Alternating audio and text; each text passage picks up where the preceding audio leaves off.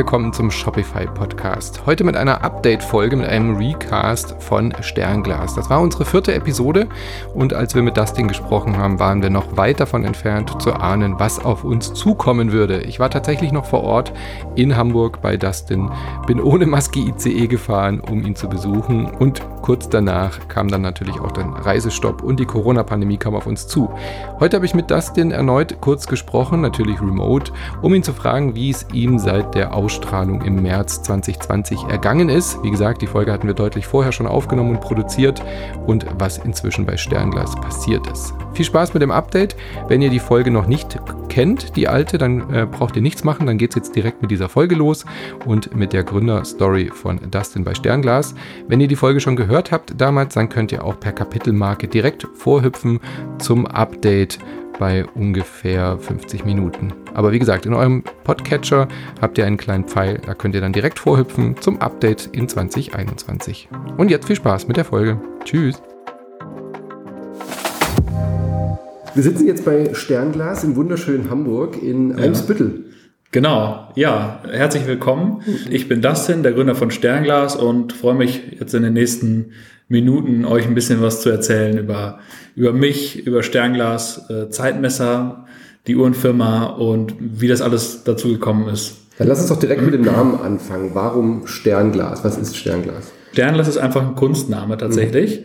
Ich habe halt was gesucht, was irgendwie einen deutschen Namen, mhm. äh, der irgendwie traditionell klingt, weil die Uhrenbranche steht ja auch für Tradition. Ich wollte auch diese, diese Design-Tradition, diese, dieses, äh, wir stehen ja am Ende für Bauhausdesign, diese Design-Tradition irgendwie auch in den Namen einfließen lassen. Mhm. Und ich habe also wirklich über drei Monate lang tagtäglich an dem Namen gesessen. Also ich habe mir alle möglichen deutschen Begriffe aufgeschrieben, die irgendwie gut klingen und irgendwie zusammenpassen.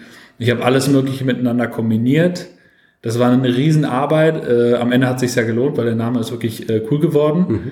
Obwohl das Verrückte ist, am Anfang ja, war ich gar nicht so überzeugt von dem Namen. Also ich habe gedacht, okay, ja, ist jetzt ganz gut, aber äh, weil ich habe einfach gesagt, okay, irgendwann reicht's, äh, jetzt musst du aufhören zu suchen. Das ist ja auch so ein bisschen unser, äh, mein Credo, diesen Perfektionismus, äh, mhm. dass man den so ein bisschen runterfährt und eher lieber ins Machen kommt. Das fällt beim Namen dann auch schwer. Ja, ja. Da fällt das dann besonders schwer. Was natürlich dann auch noch immer reinkommt, äh, sind diese ganzen markenrechtlichen Problematiken. Mhm. Darf ich diesen Namen jetzt verwenden? Gibt es da schon irgendwen, der unter dem Namen aktiv ist? Da habe ich also auch immer wieder Schleifen drehen müssen, weil da immer, immer wieder was kam, ja. was das dann verhindert. Und immer gucken, ob die Domain schon noch frei genau. ist oder vergeben ist. Ja. Genau, ist die Domain noch frei und ist da schon irgendwer mit T-Shirts unterwegs unter irgendeinem mhm. Namen oder so ähnlich klingt. Da gibt es ja ganz haarsträubende äh, Sachen. Äh, mhm. Ich habe mir dann mal ein paar Urteile durchgelesen, was man da darf und was man nicht darf. Also schon ein ähnlicher Klang äh, kann da schon das ausbedeuten für so einen Namen. Ja, selbst wenn es eine andere Branche ist. Ja, ja genau. Schwierig werden, ja. Gut, also den Namen hattest du ja dann ja irgendwann. Aber wie genau. kam es denn überhaupt zu der Idee, ich gründe jetzt eine Firma und will Uhren machen? Also Sternglas steht für bezahlbare Bauhausuhren. Mhm. Äh, wir wollen halt ähm, Bauhausuhren, weil die oft sehr teuer sind, äh, bezahlbar machen und in guter Qualität. Äh, so ein bisschen so dieser Value for Money Ansatz, den ja viele Startups heutzutage fahren. Mhm. Es gibt ja alle möglichen, so das in, in die Uhrenbranche bringen. Bei mir kam es eigentlich daher, ich habe als Schüler habe ich äh, einen, einen Kumpel gehabt und dessen Vater hat eine Uhrenfirma gehabt. Ähm, da habe ich dann irgendwann angefangen, als Schüler zu mhm. arbeiten. Erstmal habe ich Ablage gemacht, das ist so der mieseste Schülerjob, mhm. den es so gibt.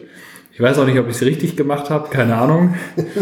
Ich musste dann auch diese Akten äh, in den Keller schleppen. Da waren immer so zehn Stahltüren, die ich immer so aufziehen musste und irgendwie mir Steine dazwischen legen, damit ich die irgendwie, diese ganzen Akten da reinkriege. Also weit weg von den Uhren gewesen. Genau, weit weg von den Uhren, aber auch nah dran. Weil ich musste natürlich auch Armbänder an die Uhren machen, die mhm. Uhren verpacken, versandfertig machen und ähm, ich habe immer viel mit dem Gründer Manfred äh, gesprochen und der hat mich auch äh, extrem inspiriert, also mich für diese Uhren wirklich äh, so fasziniert. Ich habe den eigentlich wegen des Geldes gemacht und mhm. weil ich es cool fand, da zu arbeiten. Aber da über den Job äh, sind dann tatsächlich diese, diese Faszinationen für Uhren gekommen. Okay, cool. Ich habe dann äh, da noch eine Weile gearbeitet und habe mich dann irgendwann parallel als Webdesigner selbstständig gemacht mhm. und habe für den Uhrmacher, für die Uhrmacherfirma, die für die Uhrenfirma gearbeitet hat, die erste Website gemacht, mit mhm. 17 noch. Durfte ich eigentlich noch gar nicht, habe dann gewartet, bis ich die Rechnung schreibe, bis ich 18 bin. Sehr gut. Ähm, und habe dann äh, so kleine Webprojekte nebenher gemacht. Ich habe dann irgendwann die Schule fertig gehabt und habe dann die Uhrenfirma äh, Meistersinger, so mhm. heißt die, ähm, auch als ersten, als ersten großen Kunden für meine kleine Webagentur mhm. gefunden und habe für die vier Jahre lang äh, die Website aufgebaut, Content Management System gemacht, äh, Bilder bearbeitet und ja, hatte da so, das war für mich schon so die erste, der erste äh, große Traum, der da für mich unternehmerisch irgendwie in Erfüllung gegangen ist. Der war auch schon eine Selbstständigkeit dann direkt, oder? Genau, mit der Selbstständigkeit. Ähm, und auch mit diesen großen Kunden. Äh, für mich war das ja unfassbar, so als 20-Jähriger dann äh, für so eine äh, große Firma zu arbeiten. Parallel gab es einen Moment, ich habe dann nochmal für so eine kleine Submarke von denen, die er zusammen mit jemand anders gegründet hat, habe ich nochmal ähm, irgendwann so eine kleine Website gemacht. Und in diesem Meeting ist mir irgendwie klar geworden, warum machst du nicht auch Uhren? Und zwar zu bezahlbaren Preisen, weil alle fanden die Uhren immer cool, mhm. die ich immer so anhatte. Und diese habe ich ja irgendwie überall rumgezeigt, in der Schule, später im Studium. Alle fanden die Uhren cool und wollten auch so eine haben, nur die waren halt viel zu teuer mit über 1000 Euro. Mhm. Ähm, und dann habe ich irgendwann diese Idee gehabt, das war so ungefähr 2010, warum gibt es nicht auch eine Uhrenfirma oder warum gründe ich nicht eine Uhrenfirma, die, die, die minimalistisch designte ähm, Uhren zu bezahlbaren Preisen anbietet? Mhm. Genau, und das, da kam sozusagen die Idee auf. Und dann habe ich immer wieder den, den, den Gründer von Meistersinger immer wieder mit äh, genervt. Ähm, ja, wie mache ich das denn jetzt? Wo finde ich denn jetzt hier und da und dort? Und habe das aber irgendwie nie so richtig auf die Kette bekommen und habe auch irgendwie wirklich mir viele in den Semesterferien in meinem Studium immer viele viel irgendwie zwei Monate Zeit genommen, um an Uhren, diesen Uhren zu zeichnen, ähm, weil ich halt wirklich nochmal so dieses, das Uhrendesign irgendwie erfinden wollte. Mhm. Weil damals war ich noch überzeugt, eine gute Gründung, eine Unternehmensgründung muss auch, da muss irgendwie eine Erfindung hinterstehen, da muss irgendwas Revolutionäres, mhm. ähm, Verrücktes hinter sein. So wie man das ja früher noch so, das ist ja so ein bisschen so die alte Denke von Unternehmertum. Heute sehe ich das völlig anders. Mhm. Aber früher war es eben immer noch so, man muss irgendwas erfinden. So, und ich dachte, ich muss das Uhrendesign erfinden. Okay. Ähm, ich habe ich hab mir nicht zu, ich habe nicht einfach gesagt, okay, ich mache irgendwas, erstmal was Normales und entwickle mich dann daraus, ja. sondern ich, das musste direkt die große Uhreninnovation sein. Und äh, die habe ich natürlich nicht gefunden. Ähm, obwohl, wenn ich jetzt heute zurückblicke, das, was ich damals gemacht habe, eigentlich sehr gut finde. Mhm. Damals war das eben äh, leider nicht. Und ähm, ich habe es dann, dann ist es irgendwie versandet. Und dann habe ich es irgendwann äh, vier Jahre später, also ich habe immer wieder in diese Schleife gekommen, weil ich dann als Web Webdesigner irgendwann sehr unglücklich war, mhm. weil ich halt immer nur ausführen musste für andere und nicht meine eigenen Ideen umsetzen. Äh, mhm. das, das kennen, haben wir schon viele. Ich musste halt immer nur ausführen und das hat mich halt total äh, frustriert und genervt und ich habe mich immer wieder gefragt, was mache ich jetzt? Was mache ich jetzt? Ich will irgendwelche Produkte verkaufen. Ja. Und es kam immer wieder zu den Uhren zurück und irgendwann 2015 habe ich dann gesagt, okay, es war Ende 2015, egal was kommt nächstes Jahr 2016, machst du das, um, egal um welchen Preis. Mhm. Und dann habe ich auch angefangen und ähm, habe diesmal völlig, bin völlig anders rangegangen, habe halt gemerkt, okay, mein Perfektionismus steht mir im Weg, mhm. den muss ich runterfahren, den muss ich reduzieren. Ich habe mir dann andere Marken angeguckt und habe gesehen, okay, die sind auch von klein auf gestartet mhm. und das hat sich alles erst so entwickelt. Irgendwann sieht man natürlich diese tolle Marke mit den, den tollen Produkten. Alle Uhren sind komplett perfekt mhm. und alle Bilder. Und ich habe einfach gesagt, okay, ich muss einfach hinnehmen, dass das ein Prozess ist mhm. und keine Voraussetzung, sondern dass ich immer äh, besser werde, umso länger ich da bin, umso länger ich dran arbeite. Hab dann tatsächlich an die erste Uhr an wirklich an einem Nachmittag gezeichnet mhm. und habe gesagt, okay, das ist es jetzt und und habe mich einfach gesagt, okay, äh, ich, ich, ich lasse mich jetzt gar nicht mehr stören von irgendwas, was links und rechts kommt, sondern gehe stumpf diesen Weg. Um dich selbst quasi auch zu überwinden, dann jetzt mal den nächsten ja, genau. Schritt zu gehen. Ja. ja, genau, um mich selbst zu überwinden und um mich selber nicht wieder ablenken zu lassen von irgendwelchen Sachen. Und äh, was zusätzlich gekommen ist, ich habe ähm, viele andere Unternehmer beobachtet, mhm. die äh, weitaus weniger perfektionistisch äh, an die Sache rangegangen sind und die einfach stumpf gemacht haben. Und ähm, äh, quasi, ich wollte immer die perfekte Leistung bringen. Mhm. Und die haben einfach was, was viel schlechter war, äh, geleistet und sind damit viel erfolgreicher gewesen. Ja. Und da habe ich gesagt, okay, ich muss jetzt genau so wie die machen, ich lasse mich nicht ablenken, ich ziehe das jetzt einfach durch. Und dann habe ich äh, mir einen Lieferanten gesucht, ich habe das Design gemacht und dann habe ich eben sehr lange an dem Namen gesessen, mhm. äh, im Mai 2016. Und im August 2016 habe ich die ersten Prototypen gekriegt und das war für mich absolut das phänomenalste Erlebnis, was ich eines der phänomenalsten Erlebnisse meines ganzen Lebens, als ich die in der Hand hatte. Dieser erste Prototyp von deiner eigenen Uhr. Genau, diesen ja. ersten Prototyp, weil das einfach absolut cool war, äh, das eigene Produkt in Händen zu haben, irgendwas, was ich selbst geschaffen habe. Für mich hätte dann die Reise auch zu Ende sein können. Also ich hätte dann auch einfach der Uhr, äh, die einfach, ich habe die auch einfach für mich äh, gebaut damals. Hey, du hattest dann wirklich das Produkt mal in der Hand. Also ich war ja auch Webdesigner früher, ich ja. kann das total nachvollziehen, dass man dann, man hat ja nichts in der Hand dann immer. Also so dieses haptische, man hat eine tolle Webseite gemacht, aber man hatte das immer nur so virtuell auch. Ja? Und dann dieses Produkt kann ich total nachvollziehen, das dann wirklich auch in der Hand zu haben. Wie hast du das denn finanziert? Also du hast ja gesagt am Anfang, dass du den Markt gesehen hast und die Uhren, so wie du sie mochtest, also so, wie, so minimalistisch, Bauhausstil, immer auch ab der Preiskategorie 1000 aufwärts geht. Da hast du ja eine Nische gesehen, aber hast du das auch mal kalkuliert, ob das überhaupt realistisch ist, wie das machbar ist? Also warum sind die Uhren denn so teuer? Und warum war da diese Lücke? Ist das eine, eine, selbstgemachte Lücke? Bist du da jetzt rein in eine Lücke und hast alle Uhrenmacher der Welt auf dich äh, erbost, oder? ich hatte natürlich äh, da so ein bisschen auch äh, Branchenerfahrung durch meine Jobs da und ich habe mich natürlich auch viel äh, da erkundigt. Aber es ist so, also man kann, also es ist auch allgemein bekannt, dass man das auch zu günstigen mhm. Preisen äh, produzieren kann. Nur es hat halt niemand so wirklich gemacht. Mhm. Und es hat auch niemand sich so klar damit positioniert. Also die anderen Marken haben vielleicht eher auch noch, ja, wir haben da auch noch so eine Bauhausuhr, mhm. aber die haben nicht gesagt, die Marke steht für Bauhausuhr. Mhm. Das ist es vielleicht eher. Das war das, wo du dann gesagt hast, wir konzentrieren uns genau darauf. Ja. Genau, wir, das ist unser Fokus und da verstehen wir auch. Ja. Ja. Dieser erste Prototyp, als du den dann in der Hand hattest, ähm, war da schon das Finanzierungsmodell klar? Also hast du, bist du da selber in Vorleistung gegangen oder wie, wie bist du da vorgegangen aus Unternehmersicht? Ja, genau. Also ich habe ähm, einfach lange gespart, mhm. weil ich hatte ja diesen Traum von irgendwie einem physischen E-Commerce-Produkt, äh, einer eigenen, eigenem richtigen Unternehmen. Mhm. Ähm, und deswegen habe ich da schon ganz früh angefangen für zu sparen. Das heißt, einmal sind es private Ersparnisse und zum anderen Teil habe ich dann halt gesagt, okay, ich will das ja äh, nur entwickeln und Crowdfunding, Kickstarter war damals so oder ist immer noch das Thema mhm. und habe gesagt, wow, das ist eine coole Möglichkeit, äh, da einfach mit zu starten und das einfach auf der Plattform anzubieten mhm. und einfach dafür zu sorgen, dass ich da viel, äh, dass ich da viel Traffic drauf bekomme und dass ich auch vielleicht schon ein paar Uhren mitverkaufe und einfach auch ein bisschen schon in Austausch bin mhm. mit den Kunden und das hat echt toll funktioniert. Ich bin auch wirklich komplett lean drangegangen. Das Video damals habe ich komplett selbst gedreht mit einem Kumpel. Mhm in der Lüneburger Heide äh, sind wir dann äh, rübergefahren und haben da gedreht. Mhm. Und es hat einfach mega Spaß gemacht. Ich war zum ersten Mal so richtig in meinem Element und mhm. hatte, war auf jeden Fall da voll, hatte ich da voll das gefunden, was ich immer machen wollte. Mhm. Das war einfach ein total tolles Gefühl. Oder ist es bis heute? War das, dir gleich klar, dass es über Kickstarter äh, laufen muss oder über, über Crowdfunding? Oder hast du es auch klassisch deutsch versucht über Banken, Finanzierung, Investoren und solche Geschichten? Nee, an die Bank bin ich gar nicht erst reingegangen, weil ich gedacht habe, okay, das wird eh nichts mhm. und äh, wäre wahrscheinlich auch so gekommen. Ähm, Investoren, da habe ich so ein bisschen so eine zwiespältige Meinung zu.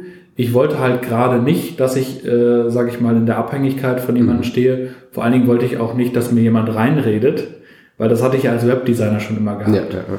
Ich wollte gerade einfach komplett frei agieren können, ohne irgendwen, der mich irgendwie äh, in meine Schranken weist, außer dem Kunden natürlich wollte ich einfach komplett frei sein und deswegen kein Investor. Mhm. Und bei Kickstarter bist du dann hingegangen und hast gesagt, okay, wir machen jetzt halt mal eine Produktion, je nachdem, wie viele da kommen. Ihr wolltet, glaube ich, irgendwie 10.000 Euro oder sowas, gell? Dollar? Genau, ja. Ähm, und das ist ja dann deutlich mehr geworden. Ja, war das genau. dann für dich auch gleichzeitig so ein Signal, okay, das will ich jetzt weitermachen oder war das davor unklar, ob du jetzt daraus jetzt eine Firma gründest oder nicht? Also war erstmal nur das Ziel, wir machen eine Uhr und mal gucken, wie, wie die Welt darauf reagiert. Ja, genau. Ich hatte erst, äh, es war erstmal nur der Plan, diese eine Uhr rauszubringen, äh, weil ich damals auch noch äh, überzeugt war, dass es halt so ein One-Product-Unternehmen, dass mhm. das Sinn macht. Heute sind wir da ein bisschen von weg. Zu dem Zeitpunkt habe ich bestimmt noch nicht äh, so genau auf dem Schirm gehabt, wie groß das mal werden wird. Mhm. Ich wollte einfach so eine kleine, feine Firma machen. Mhm. So, wo ich und ein, zwei Leute ähm, fröhlich äh, Uhren verkaufen mhm. und verpacken und versenden und ja. Aber schon mit der Idee, dann eben dieses eine Produkt äh, zu machen und dann zu ver vertreiben. Ja, auf jeden Fall. Das war, das war die Idee. Also das ja. war die Kernidee, diese Uhr zu äh, vertreiben. Ja, du hast vorhin den Begriff, äh, also ein E-Commerce-Unternehmen zu machen. Ja. Ähm, klar, die Finanzierung lief jetzt übers Internet. Ohne Crowdfunding wäre das, glaube ich, so in der Form überhaupt nicht denkbar gewesen. Also jetzt rumlaufen ja. und im Bekanntenkreis irgendwie ein paar tausend Leute zusammenzukriegen, die eine Uhr wollen, ist ja nicht so leicht. Da ist äh, Kickstarter natürlich schon eine, große Möglichkeit oder Crowdfunding. Aber warum dieser, dieser, dieser Ansatz, direkt ins E-Commerce zu gehen? Also ist, ist Uhrengeschäft nicht auch sowas, eher so für einen klassischen Handel, die Leute wollen das Produkt anschauen. Also ist, war da irgendwie die Sorge, dass das vielleicht mit deinem Produkt nicht so funktioniert, rein online?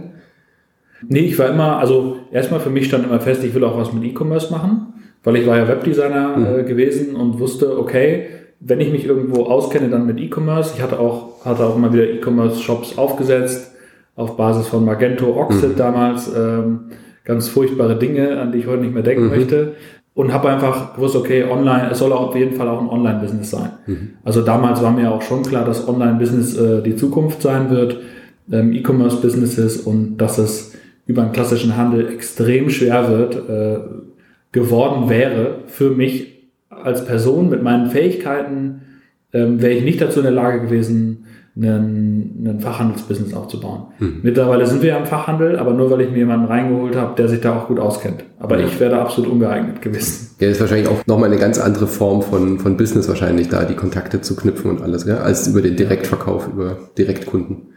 Ja, genau, das ist ein, ein völlig anderes Geschäft. Man ja. braucht auch eine ganz andere Struktur im Unternehmen. Und für mich war eben klar, ich kann diese E-Commerce-Struktur, ich kann ein Online-Business machen, weil ich Webdesigner war, weil ich mhm. mich mit dem Produkt auskenne ähm, genau. Ja. Wie viel dann die Wahl auf, auf, auf Shop-System, also jetzt in dem Fall Shopify? Am Anfang habe ich noch gar nicht Shopify genutzt, mhm. sondern ähm, Jimdo heißt das Programm. Das äh, war für mich, hatte das folgende Logik. Ich wollte auf jeden Fall nicht äh, mich mit der Technik, also ich, ich war ja Webdesigner, konnte also auch die Technik irgendwie bedienen, mhm. aber ich wusste, mein Geschäft soll das Handelsgeschäft sein und kein IT-Business. Nicht Deswegen, die Programmierung dahinter. Nicht die ja. Programmierung, genau. Sondern ich wollte einfach ein gutes Werkzeug haben, ähm, das schon so für mich voreingestellt ist, dass mhm. mich, ich mich nicht um nichts kümmern muss. Weil ich hatte ja für große Firmen oder ja nicht für, für größere Firmen Shopsysteme betreut und wusste halt auch, was für ein Kampf das ist. Mhm. Mit Programmierern, mit, äh, mit Design, mit immer wieder Abstimmungen, Schleifen, mit Ausfällen das war immer ein Riesendrama gewesen. Ich wurde nachts angerufen, oh Gott, unser Shop ist down, mhm. was können wir machen? Ich habe die ganze Nacht daran gesessen, das wollte ich nicht, sondern ich wollte was haben, was einfach funktioniert. Es war jetzt kein, äh, eigentlich fand ich immer, das war kein, war das kein großer Anspruch. Und deswegen bin ich am Anfang erstmal zu Jimdo gegangen, habe einen super simplen, absolut Basic Shop gemacht und habe mir auch gesagt, ich passe mich dem System an mhm. und nicht das System soll mich, sich mir anpassen. Weil äh, das ist bis heute äh, primär meine Maxime, dass man, wenn man solche Systeme hat, erstmal das Unternehmen muss sich darauf anpassen. Ähm, man muss halt, weil viele äh, unterschätzen das halt, die wollen halt alles für sich verändern, wollen halt komplett ihr eigenes haben und dann, keine Ahnung, der, der Warenkorb-Button soll irgendwo, ja. was weiß ich, sonst wo sein und da gibt's die verrücktesten Sachen und ich habe einfach gesagt, nein, ich passe mich dem System an ich habe jetzt eine Wohnung und ich kann da meine Tapete dran machen, sprich meine Bilder mhm. drauf machen und ich kann da meine Möbel reinstellen. Aber, ich fange nicht an, die Wände reinzureißen. Ja, genau. genau. Ich fange nicht an, die Wände einzureißen oder noch ein zweites Haus daneben zu bauen oder so. Mhm. Also dann haben wir erstmal mit Jimdo gestartet. An ein Jahr später sind wir dann zu Shopify gewechselt, was auch für uns ein, nochmal ein richtiger Gamechanger war, weil mhm. äh, Jimdo war für uns völlig unterdimensioniert. Irgendwann konnte man da gar nichts mehr richtig verarbeiten mit Bestellungen oder sowas. Mhm. Ja, die Reise ging dann im Prinzip weiter ähm, nach Kickstarter mit einer großen, ganz großen Niederlage.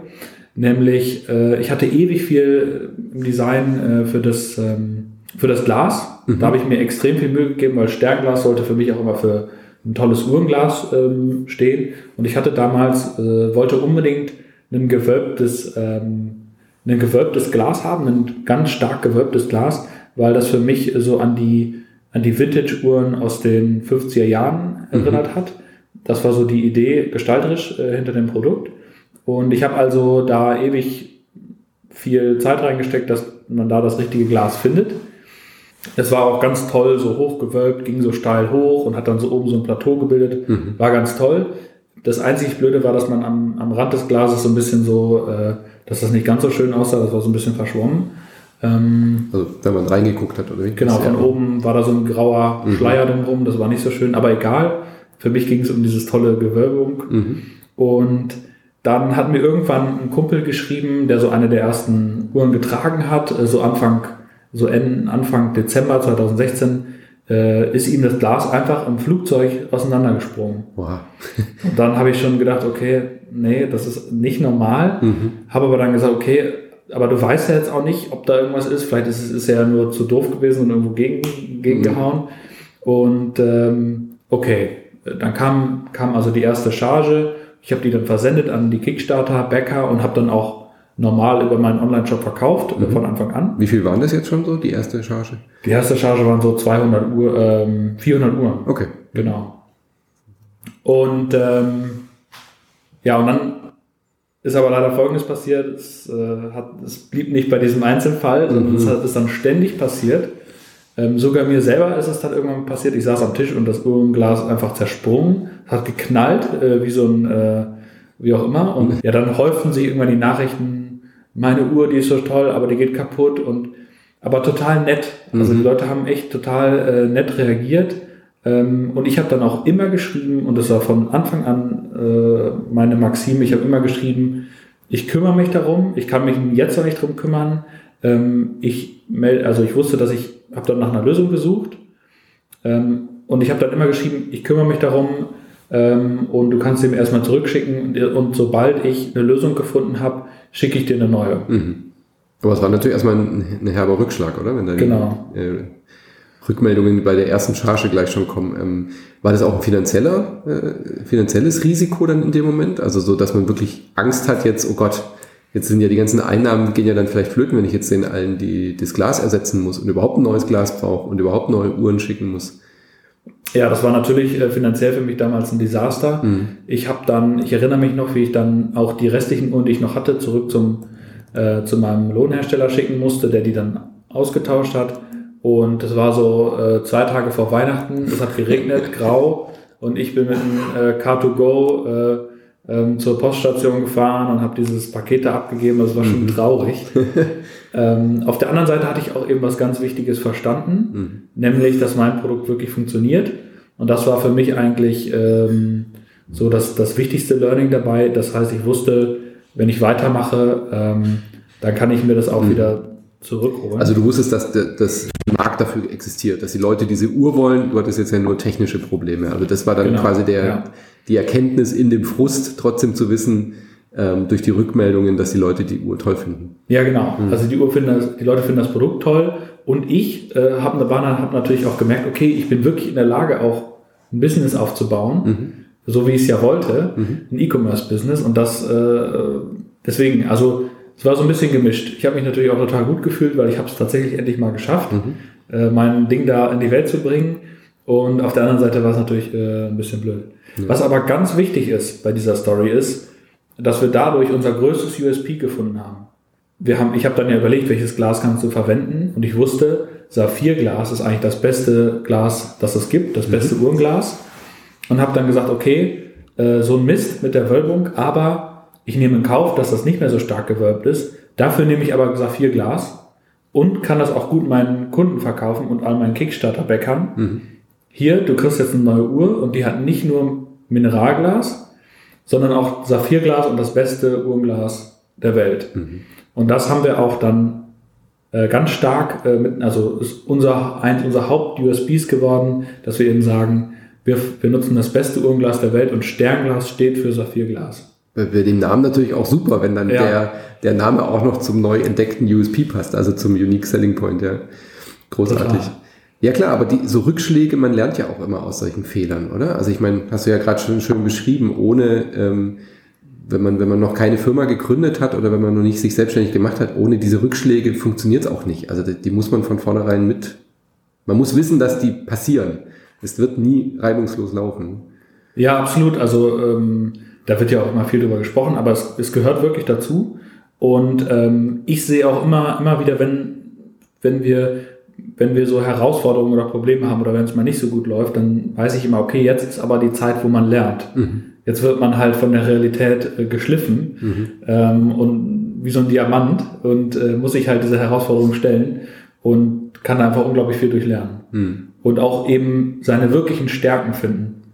Ja. ja. Wie wir das mit dem Saphirglas gefunden haben. Jetzt seid ihr ja ordentlich gewachsen äh, ja. seit diesen ersten Sachen, die du händisch zurückgeschickt hast auf der Post. Wie viele Mitarbeiter seid ihr jetzt? Wie groß ist die Firma jetzt geworden? Ähm, also in Köpfen sind wir jetzt 25. Mhm. So groß ist die Firma tatsächlich geworden. Von nur mir auf äh, 25. Ja, hätte ich auch gar nicht so wirklich erwartet, weil als ich dann 2017 mit den neuen Uhren, mit dem äh, Saphirglas gestartet bin, habe ich gesagt, okay, wenn ich jetzt von meinem Lebensunterhalt damit bestreiten kann und äh, entspannt dieses Jahr meine Uhren verkaufen kann, dann bin ich glücklich. Und ja, aber das ist total eingeschlagen wie eine Bombe. Mhm. Also es hat sich weitaus mehr verkauft, als ich je erwartet habe. Und dann habe ich auch gemerkt, okay, ich kann da wirklich ein, äh, auch ein, ein, größeres Business draus mhm. machen. Und das äh, habe ich dann ja auch, habe ich dann auch gemacht. Also von der von der Ein-Mann-Firma, die ein Produkt verkauft, zu einer gesamten Kollektion. Genau. Ähm, aber deine Vision ist trotzdem noch da, oder? Das hast du ja schon angesprochen. Also so, du willst eine bestimmte, ihr seid ja trotzdem noch spezialisiert, auch wenn ihr jetzt mehrere Uhren im Angebot habt. Magst du da noch ein bisschen was zu sagen? Ja, genau. Also die, die Idee ist ja immer noch, äh, Bauhausuhren oder gutes Design, Bauhausdesign bezahlbar machen. Hm. In Form einer Uhr. Also eine schöne Uhr zu einem guten Preis anzubieten das ist immer noch äh, Kern unserer Vision und da kann man noch so viel machen. Ich habe auch noch so viele Ideen. Mhm. Wir arbeiten an so vielen Ideen, an so vielen coolen Sachen, die kommen. Ja, das geht einfach immer weiter. Also es, es, es, es, es gibt immer wieder was Neues, was man machen kann. Und das Tolle ist auch, umso weiter man kommt, umso mehr weiß man auch, was man machen kann und wie man das machen kann und wer das für einen machen kann.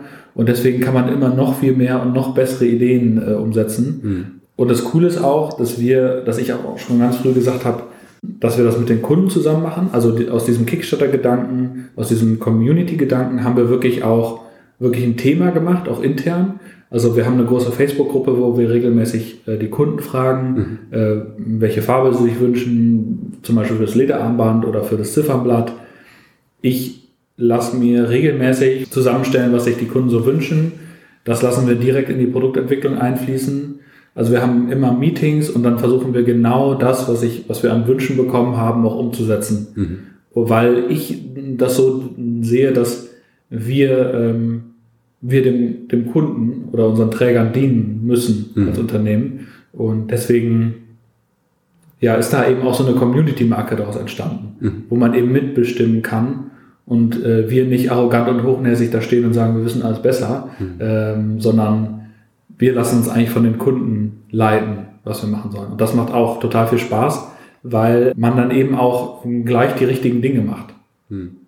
Oder auch wenn man sich mal vertan hat mit was. Also wir haben auch teilweise auf sehr kantige Gehäuse gesetzt und da haben uns viele gesagt, Kunden gesagt, nee, das gefällt uns nicht so gut. Ist zwar im Sinne des Bauhausgedanken, wo es sehr viel um Geometrie geht, ähm, aber wir möchten lieber was, was schlank am Arm sitzt. Ähm, haben uns dadurch auch, auch äh, belehren lassen. Mhm. Und halt reagiert und, und auch reagiert. flexibel geblieben. Ja. ja. Wie ist es denn mit dem schnellen Wachstum, also mit so Firmenkultur und so weiter? Also du bist mit dieser Idee gestartet, mit dem Produkt im Kopf, aber ja noch wahrscheinlich nicht mit der Idee, wie führe ich eine, ein, ein Team, wie führe ich eine Firma mit 25 Leuten. Ähm, wie bist du da warm geworden mit, wie bist du da reingewachsen? Welche Schwierigkeiten gab es da? Das stelle ich mir auch extrem schwierig vor, wenn man dann auf einmal halt so nicht mehr nur fürs Produkt zuständig ist, sondern halt auf einmal für ganz viele Leute. Ja, auf jeden Fall. Also das ist natürlich eine, eine, eine große Herausforderung, wenn nicht sogar die größte, mhm. die ich ähm, jetzt in diesem Status der Firma habe. Also erstmal habe ich einfach super coole Leute gefunden, auch irgendwie kann ich gar nicht sagen, durch Zufall. Manche haben sich einfach initiativ beworben und mhm. gesagt, ich will da will dabei sein. Ähm, und andere habe ich irgendwie aus meinem Umfeld, äh, sind auch zwei alte Freunde von mir mit an Bord. Ähm, das hat sich irgendwie, ja, so glücklich fügungsmäßig mhm. ergeben. Das ist eine total tolle Sache. Ansonsten ist Führung von so vielen Leuten natürlich eine große Herausforderung. Man hat, ähm, man ist sich ja nicht immer einig, sondern man hat, jeder hat verschiedene Ideen und, äh, und mir ist es immer wichtig, alle zu hören und, ähm, und alles wertzuschätzen, was andere machen, weil sie sind ja bei mir dabei, bei meiner mhm. Sache. Also sie unterstützen ja äh, meine bzw. unsere Sache und deswegen äh, bin ich da besonders dankbar und sehe mich da auch in einer besonderen Verantwortung auch äh, für mein Team, ähm, die Ideen zu hören, weil das war ja immer das, was ich, womit ich immer so mh, gelitten habe als Webdesigner. Ich mhm. musste immer nur umsetzen, umsetzen, umsetzen. Und ich will halt eine Kultur schaffen, in der von allen die Ideen gehört werden, in der alle äh, mitbestimmen dürfen, egal von vom ähm, vom Aus, von der Packaushilfe im Lager mhm. ähm, bis zum CFO alle mit dabei sind und alle ihre Meinung sagen können und dürfen und mitbestimmen dürfen und mitmachen können. Mhm. Und weil ich glaube, dass auch nur so ein Unternehmen langfristig erfolgreich ist, wenn, wenn sich immer wieder von sich aus selber verbessert. Mhm. Das ist das eine und dieser Enthusiasmus, dass wirklich bei uns tragen wirklich alle diesen Uhrenenthusiasmus oder manche hatten, haben den auch, äh, habe ich auch ein bisschen damit angesteckt, hm. äh, dass alle so für diese Sache brennen und dass wir einfach. Du schließt quasi den Kreis, ja. nachdem du mit Uhren genau. angesteckt wurdest im Uhrenunternehmen, müssen ja, jetzt genau. ja auch deine Mitarbeiter damit angesteckt werden mit dem Virus, ja.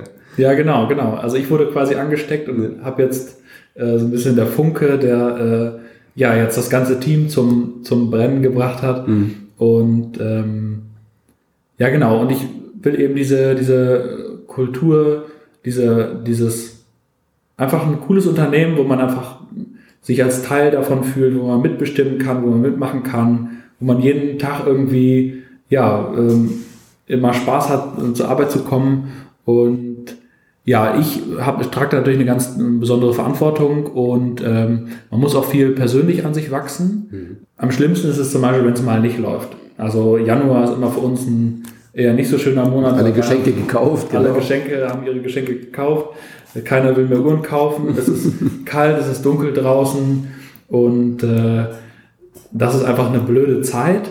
Und wenn dann auch noch irgendwelche Probleme auftreten, dann kommt man manchmal schon auch, ist man auch nicht mehr so äh, super gelaunt und dann kommt man mit vielleicht mit schlechter Laune äh, ins Büro und dann ähm, dann ist es einfach manchmal schwer, so einen, so einen guten Spirit und mhm. so, eine, so eine positive Energie reinzubringen, weil das ist, glaube ich, das, was, ähm, was so wichtig ist, dass da, dass, äh, dass da Leute reinkommen morgens ins Office mit positiver Energie, wo man dieses, lass uns was Cooles erschaffen, mhm. äh, diesen Spirit irgendwie, ja, das ist einfach schwer, das ja. äh, immer auszustrahlen. Das ist auch nur menschlich dann, ja klar. Klar.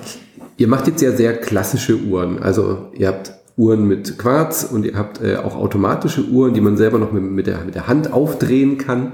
Ist das so ein bisschen so der, der Gegenentwurf zu, zu Smartwatches? Also nachdem man ja eher denkt, der Trend geht wirklich zu noch mehr Digitalisierung, ist das so ein Gegenentwurf oder war die Uhrenbranche und die Uhrenfans da schon immer irgendwie anders? Ja, äh, beides im Prinzip. Also erstmal, ähm, ich habe auch mal irgendwann so einen Blogartikel bei uns geschrieben, weil ich tatsächlich äh, das Smartphone auch oft in meinem Alltag als sehr störend empfinde. Mhm. Da ist ständig am Vibrieren, Klingeln. Ich habe es auch immer auf lautlos und mhm. vibrationslos, äh, weil mich das einfach manchmal unglaublich stört, wenn die ganze Zeit angerufen wird, immer was passiert.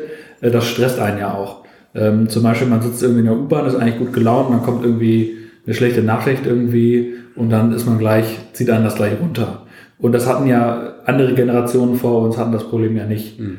Ähm, deswegen sehe ich das, das Smartphone schon als, als Stressor, als, als stresserzeugendes äh, Ding, was mhm. da so in unserem Leben ist.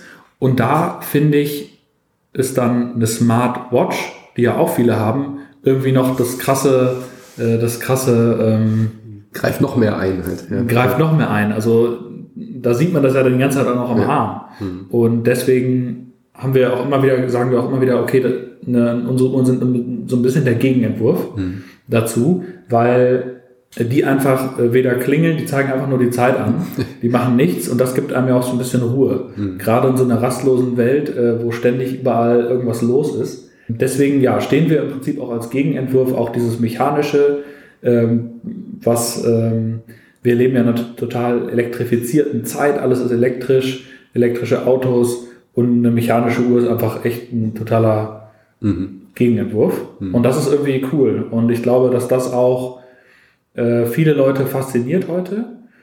Und natürlich ist auch unter Uhrenfans oder unter Uhrenenthusiasten eine mechanische Uhr immer noch mal viel mehr wert als eine batteriebetriebene Uhr oder eine Smartwatch. Mhm.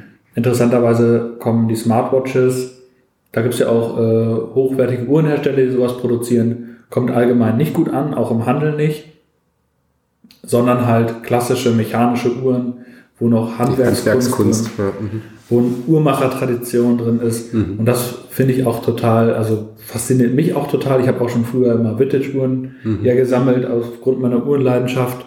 Und äh, ja, jetzt ist es halt das Tolle, weil jetzt steht uns das auch alles zur Verfügung. Mhm. Ja, wir können jetzt da auch, da auch schon an ein paar spannenden Sachen, äh, die wir da entwickeln. Und äh, ja, ich finde das total schön, in ein Uhrwerk zu gucken. Mhm. Ähm, also hier habe ich zum Beispiel eine Uhr, da sind auch die Schrauben gebläut so wie das nach alter Tradition ist. Es gibt äh, Genfer Streifen, mhm. das Uhrwerk ist bearbeitet und das sieht einfach wirklich toll aus. Einfach ein tolles Stück Handwerkskunst und das mhm. macht einfach Spaß. Mhm. Wo geht denn die Reise für euch hin? Dann jetzt so. Also Smartwatches werdet ihr nicht machen, höre ich daraus. Ja. wie, wie du hast als ein Produktunternehmen gestartet, äh, jetzt habt ihr eine Kollektion, trotzdem werdet ihr irgendwie versuchen zu wachsen oder, oder bist du zufrieden, so wie es jetzt ist? Wollt ihr so bleiben? Wie, also wie geht man da jetzt voran? Was ist so deine Aussicht?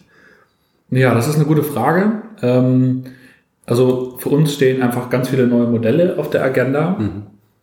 wo wir verschiedene ähm, Kundenwünsche, aber auch eigene Ideen einbringen wollen. Also, und das ist eigentlich auch das, womit ich mich am liebsten auch beschäftige und auch wo, wo für mich die Reise hingeht. Also jetzt sind wir wirklich in der Lage, sowohl also vom Team her, wir haben die richtigen Leute an Bord, wir haben die Mittel, äh, die Sachen auch zu, mhm. zu produzieren, wir haben die Kunden, die auch bereit sind, das dann auch zu kaufen.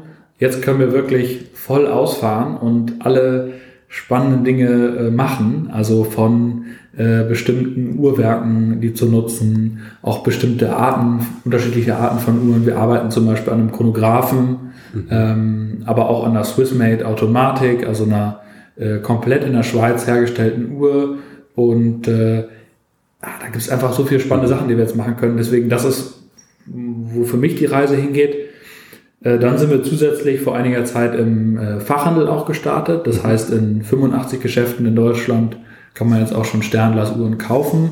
Und äh, wir haben da auch ein ganz tolles Offline-Vertriebsteam aufgebaut. Und das ist auch total cool, da einfach zu sehen, mhm. dass es einfach noch was völlig anderes gibt als E-Business, was ja für mich so meine Heimat ist, mhm. Ähm, wo wir jetzt aktiv sind. Und da wird sicherlich auch noch viel passieren im nächsten Jahr. Ist es auch eine Option oder eine Überlegung, dann irgendwann selber zu produzieren auch oder ist das noch sehr weit weg? Also die Uhrwerke und alles, wirklich die komplette Uhr selbstständig zu, zu machen. Ähm, ja, da gibt es auch schon lange Überlegungen. Mhm. Ich habe da auch äh, Lust drauf. Ähm, es ist nicht ganz trivial. Mhm. ein, da braucht man viele Ressourcen, äh, Maschinen für. Aber ich kann mir das gut vorstellen und äh, kann dazu noch nichts wirklich sagen, aber äh, finde es spannend. Das ist nicht ganz aus der Welt auf jeden Fall nicht. Nee. Ja, ja, könnte ja auch sein, dass man sagt, nee, will ich gar nicht, äh, will ich irgendwie anderen überlassen oder so. Ja, ja, ja da gibt es natürlich verschiedene Ansätze. Mhm. Also äh, es brauchen so ein bisschen zwei Herzen, weil auf der einen Seite weiß ich natürlich auch, ähm, dass es manchmal besser ist, äh, wirklich nur sich auf die Gestaltung und auf das, die Vermarktung zu konzentrieren, als jetzt noch andere Bereiche anzugehen, wo man dann erst eine, eine starke Kompetenz aufbauen muss, Klar. die auch mit der Kernkompetenz des Unternehmens hat gar nichts wirklich zu tun hat. Mhm. Ja. Was würdest du den Hörer und Hörerinnen, die sich jetzt vielleicht auch überlegen, sowas zu machen, also jetzt nicht unbedingt Uhren, sondern äh, sich jetzt vielleicht auch mit, mit Shopify irgendwie in den E-Commerce zu, zu wagen, was würdest du denen denn empfehlen, raten, mit auf den Weg geben wollen? Total gute Frage. Als erstes, ich habe gemerkt, es ist total äh, wichtig, was zu machen, wofür man auch brennt. Mhm. Denn das Einzige, was dabei, also man kann natürlich auch alles andere zum Brennen irgendwie bringen, aber wenn es mal schlecht läuft, dann hält einen das, diese, diese, ähm, diese Leidenschaft dann Die auch. Leidenschaft, äh, genau, hält einen halt am Ball. Hm. Das ist ganz wichtig. Ähm, die zweite Sache ist, äh, dass man einfach starten soll, also im Sinne von, dass es nicht zu komplex sein soll am Anfang das Produkt, weil man muss ja erst die Kompetenz aufbauen, die Produktkompetenz. Und deswegen ist es gut, wenn man am Anfang vielleicht zum Beispiel auf vorhandene Komponenten zurückgreift, bevor man jetzt selber äh, Formen oder Muster entwickelt. Ähm, das ist äh, ganz wichtig, also dass man da einfache Komp äh, Komponenten nutzt, um die Komplexität gering zu halten. Ja, Geschwindigkeit ist für mich auch ein ganz wichtiger Punkt. Also man sollte möglichst schnell die Idee an den Markt bringen. Mhm ähm, es gibt ja dieses äh, Buch Lean Startup und da wird ja immer vom MVP gesprochen, vom Minimum Viable Product. Mhm. Also, dass man möglichst schnell ein Produkt, das, sage ich mal, eine einfache, die einfachste Version des Produktes möglichst schnell an den Markt bringen sollte. Das finde ich auch extrem wichtig. Also, so wie du es mit den Prototypen halt bei dir gemacht hast, oder? Ja. ja, genau, genau. Obwohl das ja bei mir noch relativ lange gedauert hat, aber mhm. dass man so, so schlank und so einfach wie möglich eine Website in der Welt hat, hm. die man seinen Freunden zeigen kann, die man seinem Umfeld zeigen kann. Ähm, auch wenn es auf Kickstarter ist zum Beispiel. Also dass man einfach, äh, wenn es nur ein Prototypen ist, den auf Kickstarter stellt und sagt, hier, das ist ja im Prinzip auch ein MVP. Ja. Also dass man sich äh, ganz im Gegenteil nicht lang Zeit lässt, sondern ganz schnell ist. Weil man, also ich kenne das ja auch, man verliert halt irgendwann die Lust. Man am Anfang, wenn man die Idee hat, ja, brennt man total dafür und dann nach ein paar Wochen schläft das so ein und dann versandet es wieder. Mhm. Deswegen diese Energie darf nicht ausgehen. Ähm, und das Zweite ist, ähm, dass man einfach am Markt äh, testen muss. Mhm. Äh, wie wird die Idee angenommen und wie ähm, was kann ich noch verbessern? Ja, sonst und entwickelt man es unter Umständen ja. am Markt vorbei, weil man dann immer ja, weiter genau. sich verschanzt in Kleinigkeiten, oder? Genau. Die dann vielleicht gar nicht wichtig sind. Ja. Ja, absolut, genau. Man, man, man verliert sich in Kleinigkeiten, deswegen möglichst schnell am Start sein und dann merkt man auch, was die Leute wirklich von einem wollen. Mhm. Also ich war manchmal auch verblüfft. Äh, ich habe immer gedacht, äh, also ich wollte den Glasrand immer so möglichst dünn wie möglich haben und habe da total viel Energie reingesteckt. Und dann äh, äh, musste ich irgendwann hinnehmen, dass der Glasrand eben nicht so war, wie ich wollte. Und ich habe dann mich überwunden, das war Mitte 2017, habe dieses Produkt rausgeschickt. Mir ging's scheiße damit. Ich fand es blöd.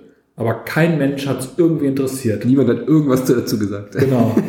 Stattdessen sind die Leute mit anderen Sachen gekommen, die sie nicht so gut fanden oder haben sich noch andere Produkte gewünscht. Und dann habe ich irgendwann gemerkt, okay, ja, also fahr mal runter. Äh, es muss nicht alles perfekt sein, mhm. sondern äh, ja. Und dann ich, sieht man eben auch, was, worauf es wirklich ankommt. Mhm. Und das war halt das Design, das passte halt. Ja. Mittlerweile sind diese alten Uhren äh, diese, erste, diese ersten Chargen auch fast das doppelte Wert auf eBay Kleinanzeigen. Ich beobachte das immer, das ist sehr spannend.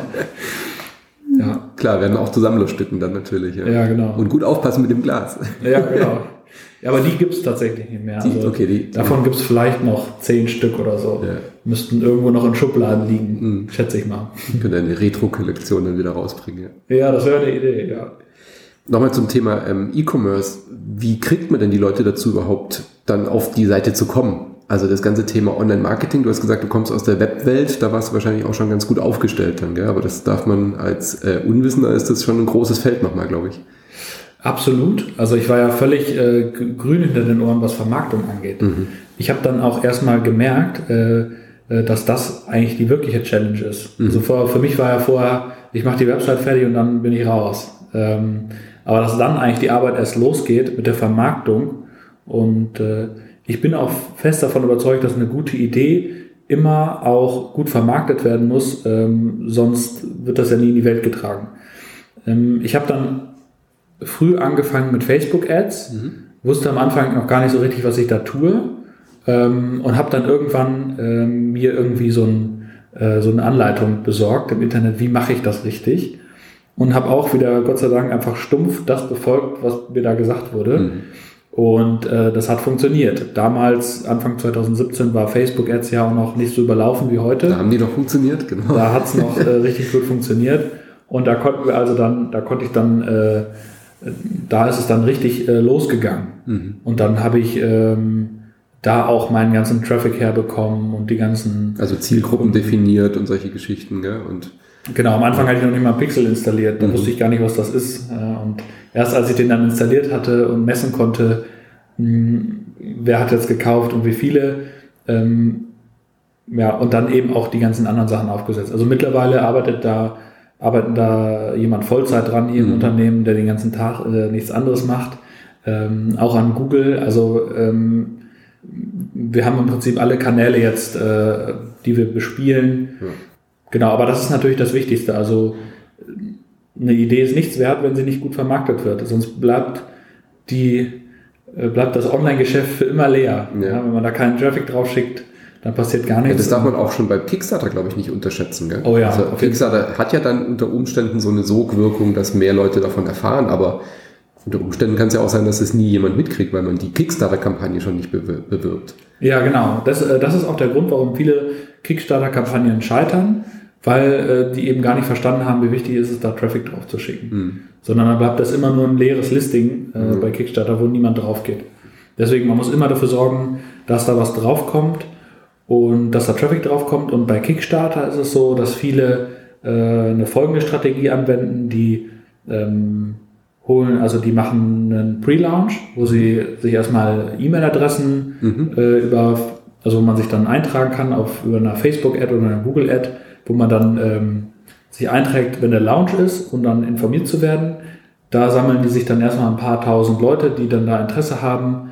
Und sobald die Kickstarter-Kampagne live geht, schicken die dann E-Mails raus an alle, die sich da eingetragen haben, dass die jetzt das Produkt äh, bei Kickstarter kaufen können. Und so passiert das natürlich auch, dass innerhalb von 24 Stunden alles gefundet wurde mhm. oder wird. Ja, das war bei mir damals noch nicht so, dem wusste ich gar nicht davon, dass andere da überhaupt äh, Traffic über mhm. Online-Marketing einkaufen. Das war für mich völlig, das wusste ich, war für mich gar nicht klar. Ich habe immer gedacht, das machen viele mit kluger PR, mhm. äh, aber es ist eigentlich äh, einfach nur kluges Online-Marketing von vielen Brands schon damals. Ja, halt viel draufwerfen, dass was hängen bleibt, ja. ja, so ungefähr, genau. Also möglichst so eine gute Mischung aus, äh, nicht einfach alles draufwerfen, mhm. sondern äh, ähm, es ist, das ist ja gerade das Tolle an Online-Marketing, dass man ungefähr eingrenzen kann, ähm, für wen es relevant ist ja. und, äh, und da auch testen kann, wer sich da wirklich dafür interessiert und dass man eben nicht diese großen Streuverluste mhm. hat wie bei einer äh, Plakatwerbung irgendwo. Merkst du das jetzt so ein paar Jahre später, dass dann euer Name jetzt auch mehr trägt, dass ihr jetzt eine Marke geworden seid, was ja am Anfang bei, einem, bei der Neugründung ja überhaupt nicht existiert. Da kann der Name ja noch so gut sein, der steht ja noch für nichts. Hilft euch das jetzt auch, schon so ähm, für was zu stehen, eine Marke zu sein? Ja, auf jeden Fall. Äh, der Name Sternhaus ist ja mittlerweile ähm, ein bisschen bekannter. Mhm. Ich weiß nicht, wie bekannt, viele kennen es auch immer noch nicht äh, in unserer Zielgruppe, aber äh, ist ein bisschen bekannter und der Name, ähm, der transportiert ja schon mal was, ohne dass man die Marke kennt, mhm. steht ja schon so ein bisschen für was Hochwertiges, Sternglas. Das hat schon irgendwie Hand und Fuß und ähm, deswegen trägt der Name auf jeden Fall im Online-Marketing auch und mittlerweile ist der Name auch relativ, in Klammern, bekannt, mhm. bekannt her. Ähm, von daher hilft das natürlich auch. Und wir haben natürlich auch alle unsere die Pixel bei uns im Online-Marketing sind trainiert. Ähm, wir haben ganz viele Kundendaten und wissen natürlich, wie wir werben müssen, ja. wie das bei uns gut funktioniert. Aber du hast schon gesagt, also Fulltime-Job. Ja, Jemand, der nur für Marketing zuständig ist, ja. Ja, ja. nee, mehrere Leute. Mehrere sogar. Okay. Genau, für Facebook ist eine Person zuständig. Boah. Ja. Also äh, vier, fünf Leute sind da bei uns äh, mit, mit beschäftigt. Krass. Auch externe Fotografen mhm. und äh, die da für uns Content produzieren und Ganz viele, ganz viele sind da involviert. Ja. Super. Spannende Geschichte. Eine spannende Erfolgsgeschichte. Äh, vielen lieben Dank für deine Zeit, für deine Einblicke in dieses Unternehmen und ich äh, drücke euch die Daumen, dass es noch ganz lange weitergeht und du noch diesen, diesen, diesen Elan und diese, dieses Feuer noch lange haben wirst für Uhren. Ja, auf jeden Fall. Äh, ich hoffe auch. Also ich bin mir auch sicher. Dass ja. es, und ja, vielen Dank, dass ich sprechen durfte. Auch hat Spaß gemacht. Ja, mir auch. Vielen lieben Dank. Danke.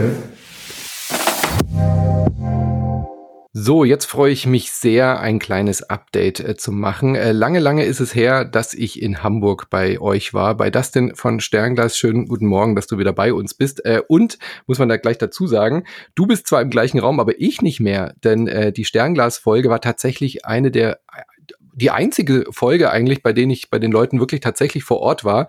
Denn ich war, glaube ich, im Dezember, Januar bei euch in Hamburg und kurz danach kam natürlich die große Corona-Pandemie und auch Shopify hat dann natürlich einen äh, internationalen Reisestopp ausgegeben, um uns und alle Mitarbeitenden natürlich auch zu schützen. Deswegen freue ich mich sehr, dass wir uns heute wieder hören, aber nicht sehen. Schönen guten Morgen. Ja, guten Morgen, Manuel. Ja, sehr cool, äh, dass wir uns wieder sprechen.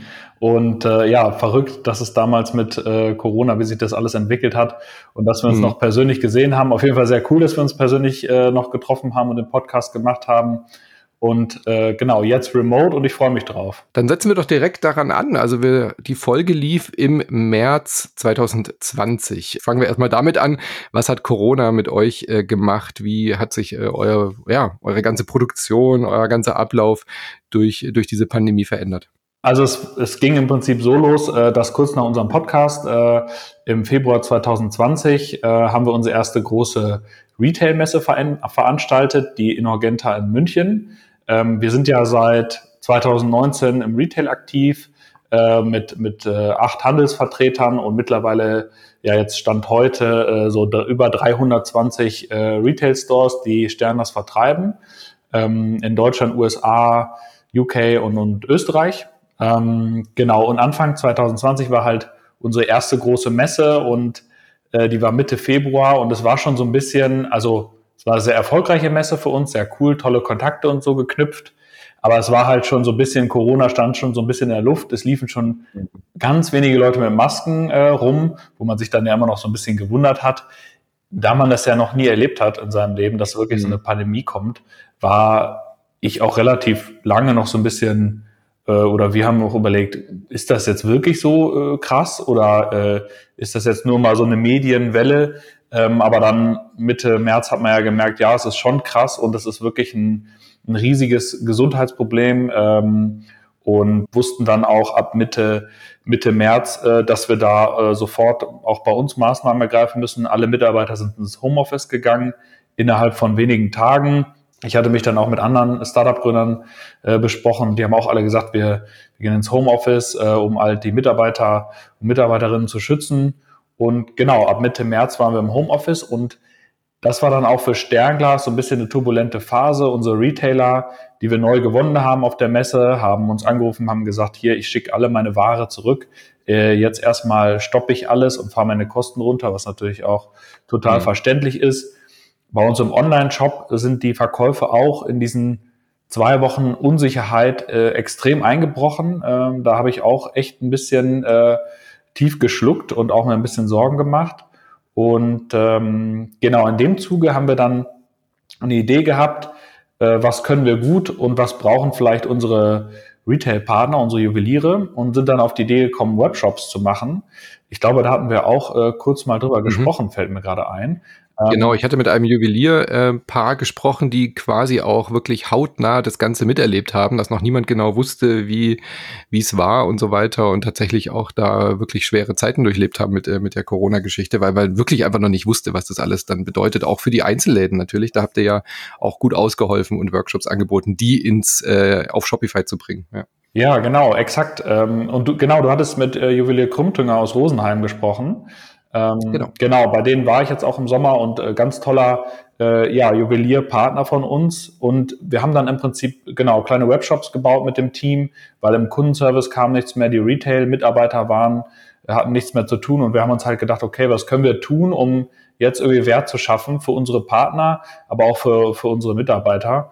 Und mhm. äh, ja, genau, haben dieses Juwelierprogramm äh, an den Start gebracht. Das hat allen super viel Motivation gegeben. Also wir hatten 2020 äh, im April eine unglaublich äh, gute Zeit und alle waren äh, ja total begeistert dabei.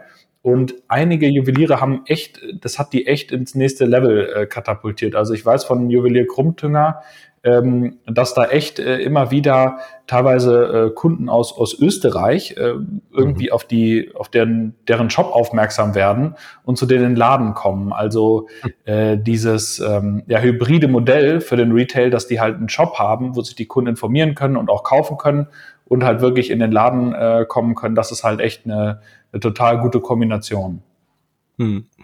War die denn sonst auch betroffen, so was äh, Lieferengpässe angeht? Wir hatten ja dann auch die Everdell, die querstand, äh, was ja auch viele, die, die wirklich Dinge herstellen, wie ihr es macht, irgendwie vor große Probleme gestellt hat. Ähm, hat es zusätzlich noch Schwierigkeiten bereitet oder ging das bei euch? Tatsächlich äh, hatten wir die ganze Zeit Glück. Ähm, das liegt halt auch daran, dass äh, Uhren sehr klein sind und man die sehr gut transportieren kann. Also Transportkosten oder Transport war, ist für uns nie so ein großes Thema. Ähm, höchstens bei den Verpackungen. Da haben wir aber so eine andere Lösung. Da arbeiten wir sowieso mit, mit so einer externen Lagerware äh, quasi. Also jemand produziert das für uns und lagert das für uns. Das hat äh, eigentlich alles aufgefangen. Also wir haben vielleicht mal zwei Wochen äh, Lieferengpass gehabt und ein bisschen höhere Kosten. Aber äh, da haben wir einfach riesen Glück gehabt. Ähm, auch jetzt bis heute. Ähm, weil jetzt, äh, also ein Teil unserer Produktion findet auch in China statt Jetzt gibt es ja das Problem mit den Power Cuts, ähm, dass der Strom abgestellt wird. Äh, aber bisher äh, echt toi toi toi haben wir da keine Probleme gehabt, was eben am, am mhm. kleinen Produkt und am ja an einem geringen Gewicht, also eine Uhr wiegt 50 Gramm, äh, liegt. Mhm, klar, und dadurch, dass er ja analoge Uhren herstellt, ja auch nicht irgendwie die Mikrochip-Knappheit euch betrifft. Stimmt, ja, das betrifft uns ja. auch nicht, ja. Jetzt feiert ihr fünf Jahre Jubiläum. Erzähl mal ein bisschen. Was habt ihr euch da für Gedanken gemacht? Das ist natürlich auch nicht ideal, das in einer Pandemie zu feiern, oder? Nee, das stimmt. Äh, Pandemie ist da nicht so schön. Ähm, aber ich glaube, man muss halt, äh, ja, man muss halt jetzt mit dieser neuen Realität irgendwie leben und klarkommen. Wir haben auf jeden Fall trotzdem toll äh, hier intern äh, gefeiert, natürlich mit entsprechenden Schutzmaßnahmen, waren auch letzte Woche unterwegs und haben mit dem ganzen Team ja so ein Teambuilding-Workshop-Ausflug gemacht, wo wir das auch noch mal ein bisschen nebenher gefeiert haben, äh, das Jubiläum. Und ja, was wir uns belegt haben zum Jubiläum, ist halt eine neue Uhrenedition, ähm, was, was, was wir vorher noch nicht so gemacht haben, eine Uhr mit GMT-Funktion, also einer zweiten Zeitzone, ein bisschen robuster Outdoor-Uhr und die auch, äh, auch echt äh, gut angekommen ist soweit. Genau, und wird auch, äh, habt, habt ihr euch irgendwie neu aufgestellt oder irgendwie solche Geschichten? Habt ihr irgendwas grundsätzlich überlegt? Also ich kann mir vorstellen, so jetzt aus, aus Gründersicht, dass man da nochmal irgendwie auch drüber nachdenkt und reflektiert, was so ein, was, was hat, was bedeutet so ein Jubiläum für dich? Was hat es mit dir gemacht? Ja, also es ist auf jeden Fall natürlich so dieser fünf Jahre äh, Abschnitt, der ist natürlich so die Zeit, in der man halt wirklich vom Start-up äh, ja zu mhm. äh, zur nächsten Stufe, glaube ich, auch so ein bisschen wird, einfach weil man so lange da ist. Und ähm, ich glaube aber gar nicht, dass so dieser spezielle Stichtag jetzt irgendwie eine Veränderung auslöst, sondern allgemein halt ähm, sich das so über die Jahre entwickelt, dass sich so ein Unternehmen auch irgendwie verändert und weiterentwickelt. Wir haben auf jeden Fall die letzten zwei Jahre sehr viel intern äh, an unseren Prozessen ähm, optimiert. Was ich auf jeden Fall sehe in diesem, Zuge, äh, in diesem Zuge der, des fünfjährigen Jubiläums, dass halt der Uhrenmarkt äh, in den letzten Jahren äh, so ein bisschen schwieriger geworden ist und ähm, genau, dass wir da uns einfach ja anders aufstellen müssen, liegt vor allen Dingen an dem Thema Smartwatch, also der, der Platz am Handgelenk, der wird so ein bisschen angegriffen äh, von der Smartwatch. Apple ist mhm. da unglaublich erfolgreich ähm, verkauft. Apple verkauft mittlerweile mehr Smartwatches als die gesamte Schweizer Uhrenindustrie zusammen an analogen What? Uhren. Ernsthaft? ja, das ist echt krass. Ja, das ist unglaublich. Ähm, genau, also das äh, ist echt ein, Thema, das sage ich mal, der, der Platz am Handgelenk, auch gerade jetzt durch die Pandemie so ein bisschen ähm, ja, Konkurrenz bekommt durch die Smartwatch. Mhm. Und da sind wir am äh, Gegensteuern äh, immer wieder, versuchen natürlich das Thema analoge Uhr irgendwie hochzuhalten, aber auch mit ähm, neuen Marken und mit neuen Produkten äh, uns da breiter aufzustellen. Also aber ich kann mich noch erinnern in unserem äh, Podcast, ihr habt es jetzt ja gerade gehört, wenn ihr hier an dieser Stelle angekommen seid oder könnt nochmal zurückspringen.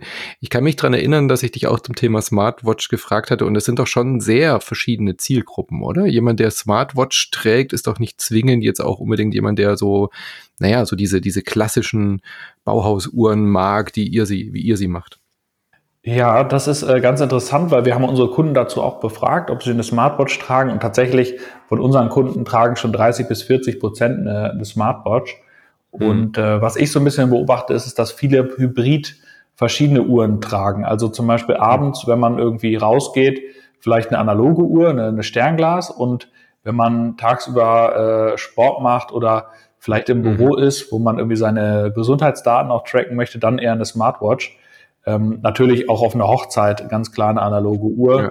eine klassische Uhr, aber dann vielleicht ja bei einem beim Lauftraining oder bei einer Wanderung eine Smartwatch. Ähm, genau, aber die, die Zielgruppen unter, überschneiden sich schon auch stark. Also das kann man mhm. auch tatsächlich so festhalten.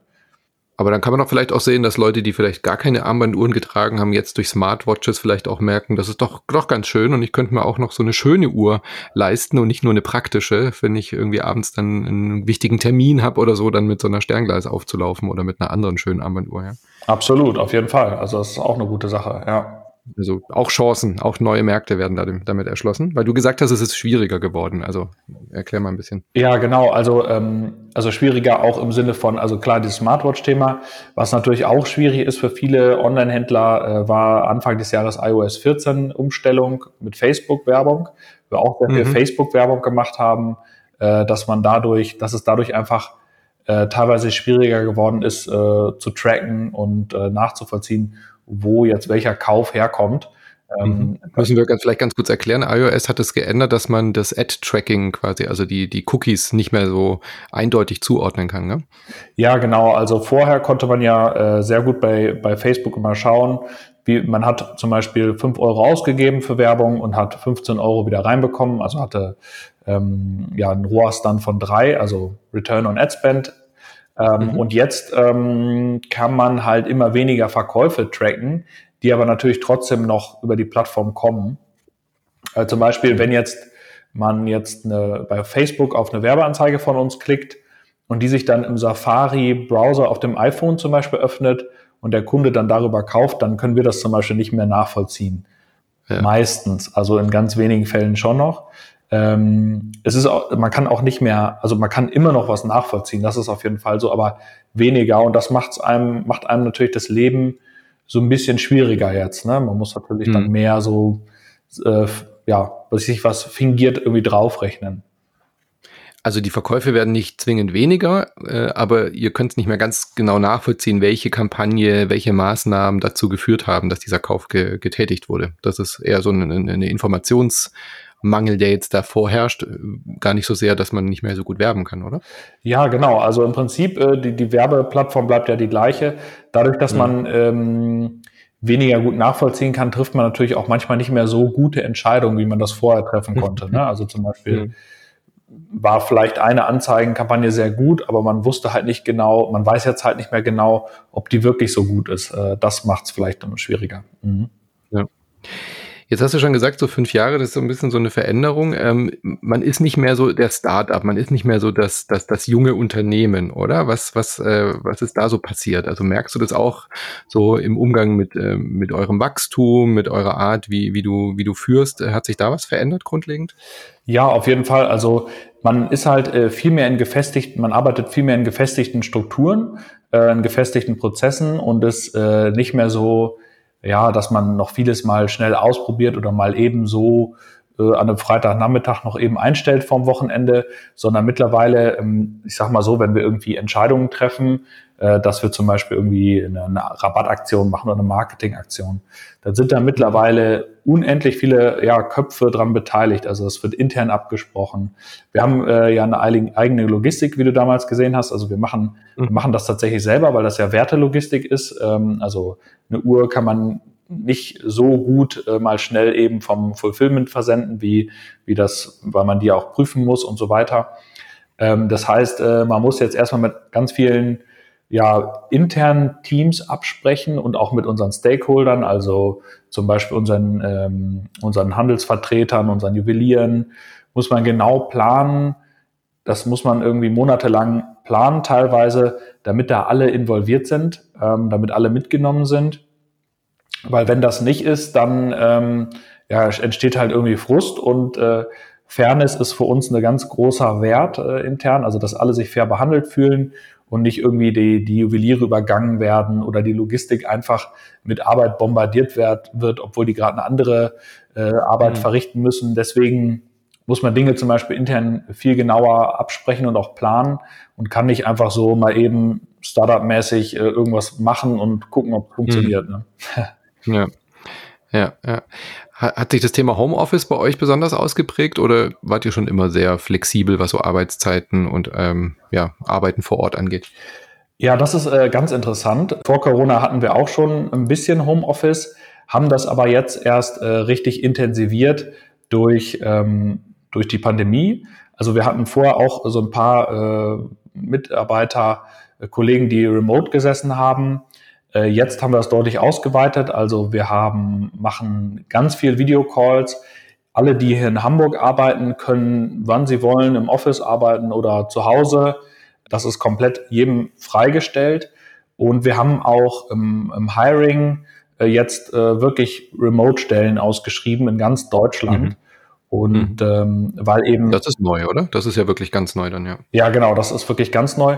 Es gibt äh, Kollegen, Kolleginnen, die habe ich noch nie äh, vorher persönlich gesehen, tatsächlich. Mhm. Ähm, das ist auch echt neu, aber auch eine Riesenchance gewesen, weil Hamburg ist natürlich, ähm, also hier sind sehr viele große Firmen, man steht als Startup extrem im Wettbewerb mit hier mhm. wirklich großen Konzernen, die, die wirklich ja auch spitzen Arbeitsbedingungen äh, bieten. Und da kann man natürlich als Startup super punkten, indem man halt Remote-Stellen ausschreibt ähm, und Leuten irgendwie, die ja, sag ich mal, auf dem Land leben, die sich irgendwie richtig gut eingerichtet haben auf dem Land äh, oder in irgendeiner kleinen Stadt, ähm, wo es halt nicht so viel Arbeitgeber gibt, kann man sich halt echt krass gut positionieren und das ist eine. Riesenchance und das ist total toll und äh, ich finde, also bei uns ist mittlerweile im Büro sind gar nicht mehr so viele äh, Leute man kann sich gut zurückziehen und das finde ich äh, eine riesen positive Errungenschaft, weil ich glaube, mhm. dass es ganz wichtig ist, dass man sich auch manchmal in Ruhe zurückziehen kann, um, um irgendwie in Ruhe an Themen zu arbeiten äh, und sich konzentrieren zu können. Und das ist halt in einem Büro nie so richtig gut möglich, wie das zum Beispiel dann im Homeoffice möglich ist. Ja. Ja, und wie du schon gesagt hast, man erreicht halt auch potenzielle äh, Menschen, die für den Job vielleicht perfekt geeignet sind, die sich aber nicht vorstellen können, in eine Großstadt zu ziehen, die, die, die, ja, die Mieten vielleicht auch nicht zahlen wollen in so einer Stadt wie Hamburg. Das ist ja auch ein Riesenthema. Das heißt ja auch eine ganz neue Chance für Unternehmen, da an ähm, Fachkräfte zu kommen. Ja. Absolut, ja, Riesenchance, mhm. ja. Ähm, Thema Diversifizierung, du hast schon gesagt, ihr habt auch neue Modelle und Uhren und so natürlich gemacht, aber wenn man im Shop genau guckt, findet man auch ein Parfum. Was hat's denn damit auf sich? Ja, genau. Also wir haben natürlich so ein bisschen geguckt. Ähm, ein, ein Thema bei der Marke Stern, das ist halt bei einer Uhrenmarke denken unsere Kunden oder auch die Konsumenten allgemein, das ist so ein bisschen wie eine Automarke. Also wenn man eine Automarke ist, dann kann man nicht auch Möbel produzieren, man kann höchstens Merchandising produzieren. Aber eigentlich erwartet man von einer Automarke, dass sie halt gute Ingenieure haben, die die Autos bauen. Und so ist das auch in der Uhrenindustrie. Die Erwartungen an eine Uhrenmarke wie Sternlass sind halt, dass die richtig gute, gut sind im Uhrenbau und nicht in mhm. irgendwelchen anderen Sachen, ja, wie zum Beispiel, äh, ja, keine Ahnung, jetzt Textilien. Mhm. Und wir wollten das aber trotzdem mal auf die Probe stellen, haben letztes Jahr angefangen, nochmal ganz andere Produkte unter der Marke zu vertreiben, wie zum Beispiel Parfum, aber auch, ähm, aber auch Pullover, Textilien mit äh, einem Bauhaus. Das ist ja auch für uns ein Thema, der Architekturstil inspirierten ja, Kleidungsstücken, wo dann auch Bauhausmotive drauf waren. Das ist aber von unseren, also muss man wirklich sagen, äh, tatsächlich ein Riesenfail gewesen bei uns. Mhm. Äh, unsere, unsere Kunden haben das gar nicht angenommen. Es hat sich tatsächlich niemand dafür interessiert. Ähm, und äh, ja, was auch ein bisschen schade war, aber auch verständlich. Und deswegen haben wir gesagt, okay, wir konzentrieren uns wieder primär auf Uhren und haben auch zum Beispiel das einzige Produkt, was auch sehr gut funktioniert hat unter der Marke Stern, das waren Wanduhren, was ja auch Sinn macht. Mhm. Aber das ist ja auch naheliegend, genau. Genau, das ist ja auch naheliegend. Deswegen sind wir da jetzt auch intensiv in die Entwicklung eingestiegen, haben da schon echt gute Erfolge gehabt mit den Wanduhren und wollen das auch noch weiter ausfahren. Ähm, genau, aber dieses Thema andere Produkte ist natürlich auch weiterhin interessant, weil äh, bei Uhren ist es halt nicht so, du hast ja auch viele andere Brands im Podcast, die zum Beispiel wunderbar äh, immer wieder ihren Kunden neue Produkte verkaufen können. Nehmen wir mal an, jetzt einen mhm. Food-Hersteller, der irgendein Food-Produkt hat, was er immer wieder, wo die Kunden immer wieder bestellen, alle zwei, drei Monate oder Kosmetik. Das äh, haben wir nicht so stark. Das heißt, man kauft sich einmal eine Uhr, so machen es die meisten Kunden, und dann kauft man erstmal in anderthalb Jahren spätestens wieder eine Uhr oder ein zwei oder auch gar nicht vielleicht. Und ja. da haben wir halt den Wunsch, dass wir halt noch irgendwie andere Produkte haben, die wir den Kunden verkaufen können.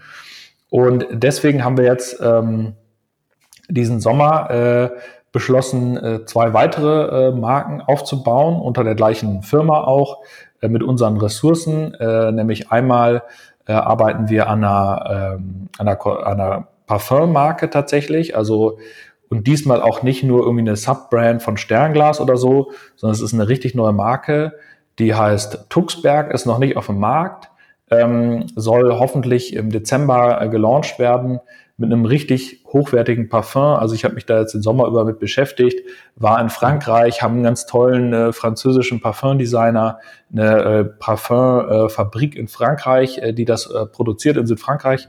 Und äh, das soll jetzt so demnächst ein großes, äh, spannendes Projekt werden unter der unter Sternglas, was wir natürlich auch unseren Sternglas-Kunden dann anbieten wollen. Also das Männerparfum erstmal werden.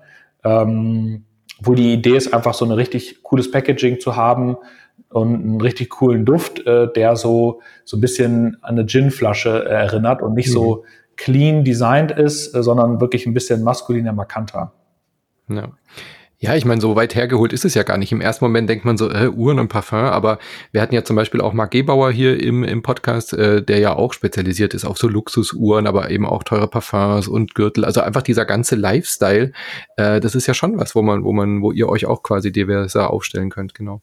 Absolut. Total ja. Und die zweite äh, Marke, die jetzt äh, im im ersten Quartal äh, 2022 äh, kommen wird, ist Schmuck. Also wir arbeiten mhm. ja intensiv an der Schmuckmarke, hier ein großes Team intern, um halt, äh, das soll jetzt gar nicht so unsere klassischen Sternglas-Kunden ansprechen, aber da wir ja auch äh, ein großes Vertriebsnetzwerk haben mit, mit ähm, Retail, wollen wir da mhm. einfach noch eine, eine weitere Marke schaffen, die äh, ja, mit denen wir halt auch noch besser den, den weiblichen die weibliche mhm. Kundin ansprechen können, was aktuell unter der Marke noch gar nicht so äh, passiert, was aber auch äh, bei Uhren jetzt bei unseren Uhren im Wachstum ist. Aber genau, das ist noch so die, die mhm. dritte, also quasi drei neue, also zwei neue Standbeine sozusagen.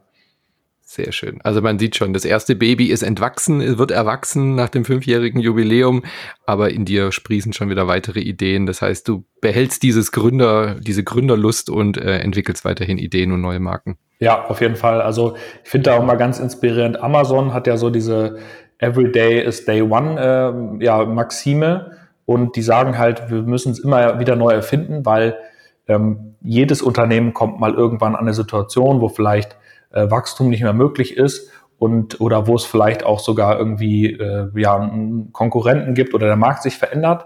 Und mhm. ich glaube, man muss immer bereit sein und immer äh, sich divers aufstellen, so dass man ja immer wieder auch weitere Standbeine hat, weil das ist oft das, was ich, ähm, was ich auch erlebt habe. Wir hatten ja 2018 einen großen Rechtsstreit äh, mit einem Konkurrenten und mussten unser Modell vom Markt nehmen, also das erste, die erste Sternglas-Uhr, ähm, aus, aus wettbewerblichen Gründen damals, da mhm. hat, hat mich echt hart getroffen.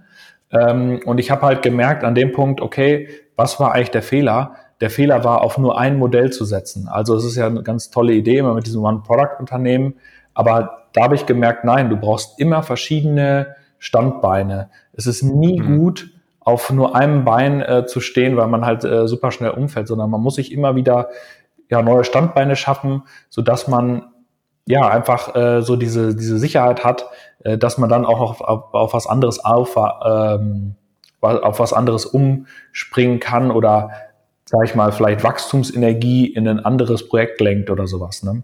Ja, definitiv. Immer gut, mehrere Standbeine zu haben. Ja. Absolut. Wunderbar. Also ich sehe schon, wir äh, werden nicht das letzte Mal von dir gehört haben. Äh, das war heute ein kleines Update, ein kurzer Einblick, was passiert ist seit der letzten Folge. Vielen, vielen lieben Dank, Dustin, für diesen kleinen Überblick und diesen Ausblick, auch wieder mit, äh, mit sehr viel neuen Inhalten und neuen Ideen. Und ich wünsche dir sehr viel Erfolg mit den Sachen, die du vorhast. Und dann hören wir uns demnächst mal wieder. Ja, cool. Sehr vielen Dank, Manu, dass ich äh, sprechen durfte und genau, bis bald. Hoffentlich dann wieder vor Ort in Hamburg. Tschüss. Sehr gerne. Herzlich eingeladen. Ja.